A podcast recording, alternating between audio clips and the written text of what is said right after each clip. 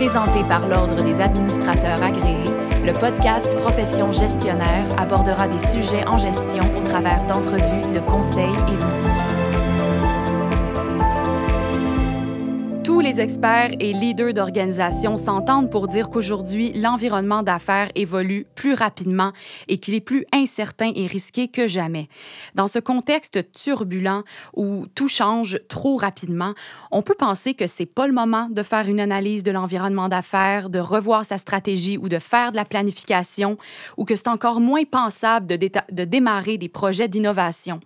Mais au contraire, en période de grande turbulence, comme c'est le cas actuellement, le gestionnaire ou le consultant, en tant que leader innovant, doit aider l'organisation à se concentrer sur l'exploration de l'environnement, d'aller à la recherche de nouveaux horizons et de créer des modèles d'affaires innovants pour stabiliser et stimuler la croissance de l'entreprise cliente de façon soutenue. On reçoit aujourd'hui pour en discuter Denis de la Durantais, ADMA, CMC, MBA, candidat au DBA et partenaire de l'entreprise Think 365. Il est également spécialisé en conseil en innovation, stratégie et développement durable. Bonjour, Monsieur de la Durantais. Bonjour, Béatrice. Donc, le monde des affaires a radicalement changé au cours des dernières décennies et on s'entend plus particulièrement depuis le début de la pandémie liée à la COVID-19. On vit aussi maintenant dans une société hyper connectée où les changements sont très rapides, constants, imprévisibles aussi. Donc concrètement, comment on peut arriver à trouver du sens dans l'environnement d'affaires actuel? Bien d'abord, Béatrice, les dirigeants d'organisations ainsi que les consultants sont vraiment aux prises avec des changements dynamiques et profonds, sans précédent, non pas juste à partir de la COVID-19, mais à partir du 21e siècle. Il y a la mondialisation, les changements technologiques rapides, les changements sociaux et politiques qui se font fréquents. Bien sûr, on l'a mentionné, tu l'as mentionné, Béatrice, il y a la pandémie causée par la COVID-19 qui secoue l'économie mondiale, qui perturbe la façon dont on vit, la façon qu'on travaille, puis la façon qu'on mène nos affaires. Donc, euh, dans ce contexte actuel, les dirigeants là, travaillent vraiment très fort pour gérer les retombées immédiates pour leur entreprise. Mais ce qui est important de mentionner, c'est que les facteurs que je viens d'énumérer créent un contexte où la vitesse, l'intensité, la fréquence des changements augmentent rapidement pour produire un environnement qui est volatile, incertain, complexe et ambigu. C'est ce qu'on appelle, Béatrice, un monde VICA. On va en parler euh, en fait tout de suite. Là. Dans les faits, ce qu'on entend, Denis, de la part des gestionnaires présentement, c'est que l'environnement d'affaires, ça bouge beaucoup. Est-ce qu'il est, et qu'il est possible finalement de mieux comprendre cette turbulence-là en examinant l'acronyme VICA que tu viens tout juste de mentionner? n'est-ce pas? Oui, absolument. Oui, absolument, Béatrice. Et est-ce que vous pourriez élaborer un petit peu plus là-dessus, nous dire spécifiquement quel est le monde VICA? Oui. Alors, VICA, c'est un acronyme. Euh, qu'est-ce que ça signifie? Le V signifie volatilité, puis il fait référence aux changements qui sont rapides et imprévisibles, autant dans sa nature que dans son étendue. Euh, bien sûr, on parle là de, de l'environnement volatile à l'extérieur de l'entreprise, mais automatiquement, ça implique et ça entraîne la volatilité à l'interne de l'entreprise. Et ça, ça crée le I. Ça signifie l'incertitude. Ce qui veut dire que le présent n'est pas clair, l'avenir est vraiment incertain. Le C, c'est la complexité. C'est que il y a beaucoup de facteurs qui sont différents puis qui sont interconnectés, qui entrent en jeu dans l'environnement, qui peut vraiment euh, recréer une situation de chaos, de confusion des environnements d'affaires. Euh, le A, ça veut dire ambiguïté. Ça fait référence au fait qu'il y a un manque de clarté ou même de conscience de l'environnement et de l'ensemble des situations. Euh, par exemple, le Brexit, euh, la pandémie, bien sûr, du coronavirus, l'économie mondiale actuelle, c'est toutes des conditions là, qui créent un monde VICA auquel tous les gestionnaires sont confrontés.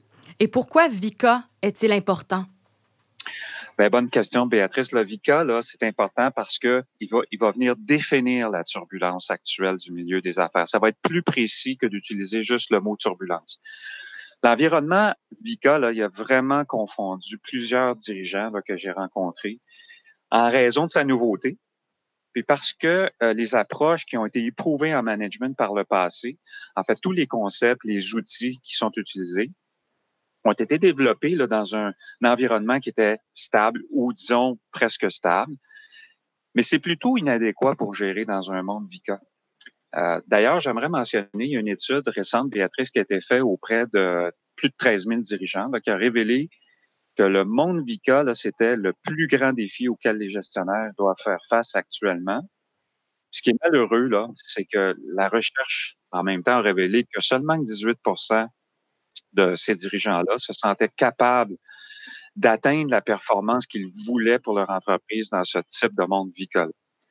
Donc, euh, nombreuses personnes dans le milieu, des affaires, là, euh, toute industrie confondue, qui prédisent que ce type de monde vicole va devenir euh, de plus en plus répandu. Même qu'il y en a qui disent à l'heure actuelle que c'est la norme.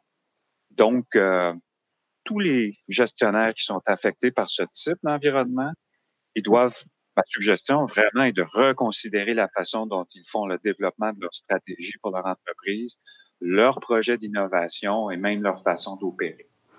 Et si le monde VICA est de plus en plus répandu, j'imagine qu'il existe des pistes de solutions pour favoriser une meilleure gestion dans ce monde VICA.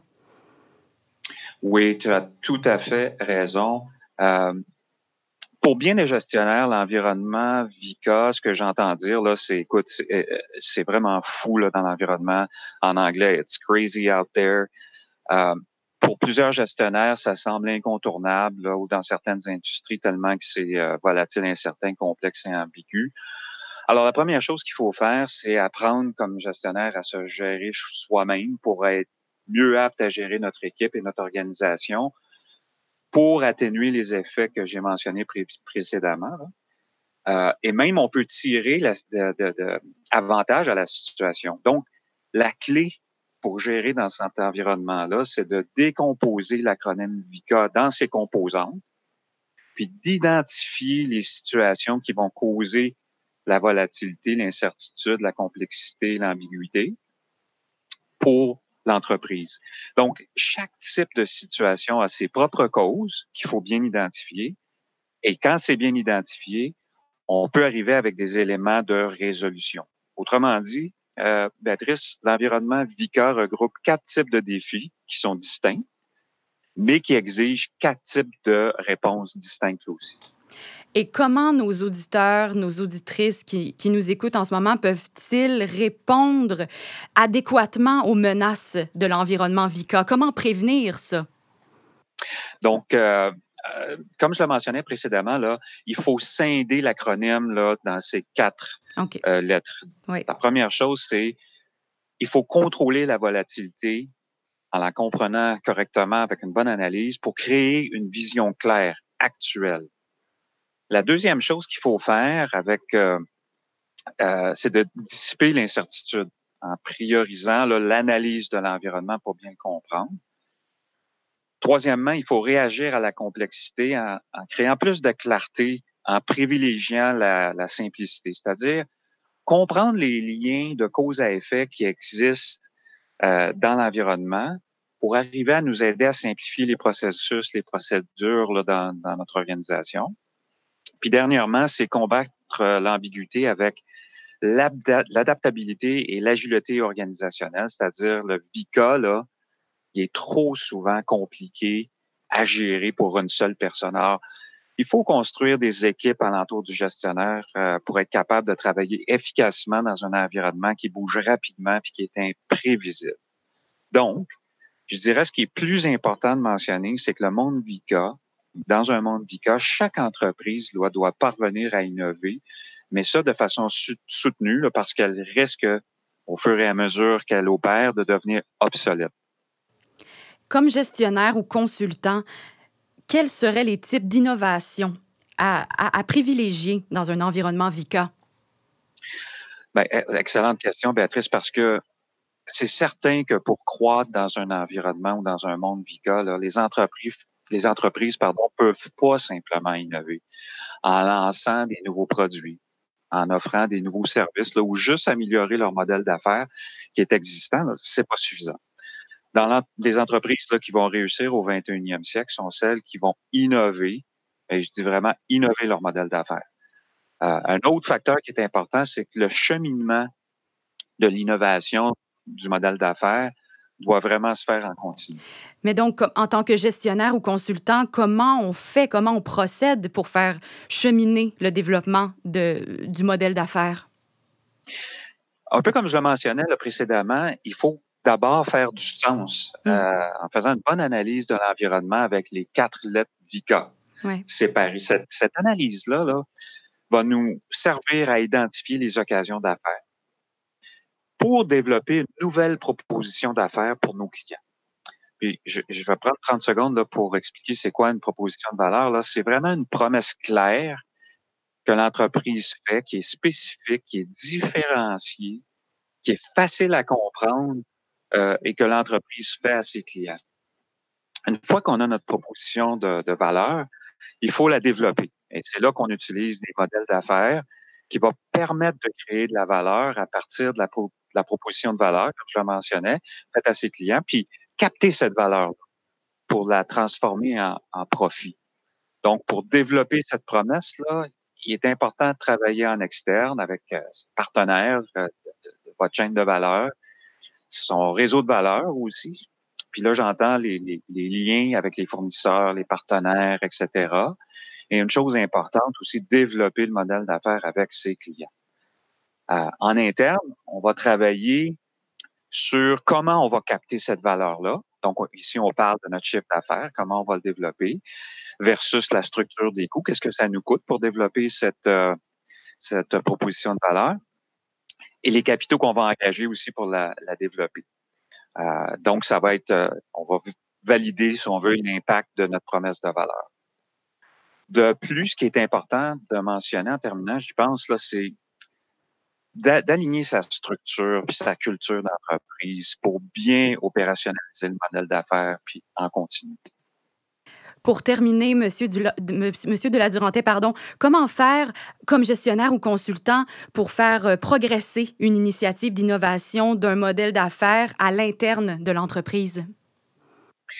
Ça, c'est très important, Béatrice, parce que toute initiative d'innovation qui cible une croissance pour l'entreprise mmh. sont toujours mieux gérés par quelqu'un qui va se consacrer à explorer, à développer et à tester un, portefeuille d'innovation de modèles d'affaires. Donc, dans l'entreprise, c'est important de soit désigner un gestionnaire qui va être dédié à ça, ou encore utiliser un consultant. Un des deux va être très bien placé pour assister un PDG ou un chef d'entreprise dans, dans, ce type de projet-là, avec une équipe à l'interne pour innover le modèle d'affaires en vue d'une croissance qui va être soutenue pour les prochaines années. Très bien, très intéressant. Merci beaucoup, Denis, pour votre participation à Profession gestionnaire. Parmi tout ce qui a été mentionné aujourd'hui, les trois points clés à retenir, c'est qu'il est important de faire une analyse environnementale en décomposant, comme vous l'avez mentionné, l'acronyme VICA, d'identifier les situations qui peuvent causer la volatilité, l'incertitude, la complexité et l'ambiguïté. Aussi de répondre adéquatement aux menaces de l'environnement VICA et de développer une proposition de valeur et puis finalement, il est important de développer un modèle d'affaires qui va permettre de créer de la valeur autant pour les clients que l'entreprise à partir de cette proposition de valeur. C'était Denis de la Durantais, ADMA, CMC et partenaire de l'entreprise Think 365, spécialisée en conseil en innovation, stratégie et développement durable. Pour partager sur le sujet via les médias sociaux, ajoutez le hashtag profession gestionnaire. Merci à tous les auditeurs et auditrices. On vous dit à la prochaine. Profession gestionnaire était présentée par l'Ordre des administrateurs agréés, l'Ordre professionnel des gestionnaires du Québec. Pour des articles, des outils et des formations en ligne en lien avec le domaine de la gestion, visitez le adma.qc.ca.